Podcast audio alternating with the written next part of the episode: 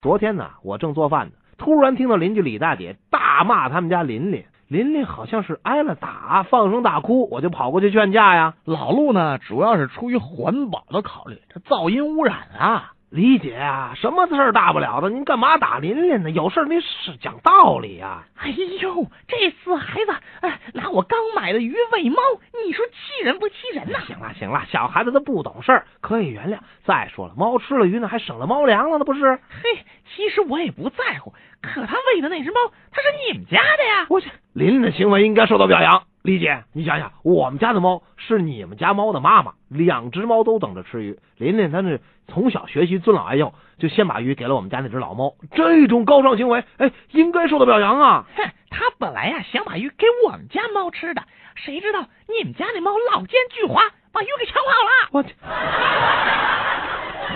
还有那么一次，琳琳在家里吃饭，猫走到身边呢，就跟那儿喵喵的叫。孩子扔了一块肉给猫，那这猫吃完了还接着跟那儿喵喵的叫。嗯，这琳琳心肠真是不错呀，于是又给了猫一块。吃完了以后啊，这猫得寸进尺，还那穷叫唤。于是琳琳怒了，哼，你你你坐我这儿来，我叫唤，你给我肉吃。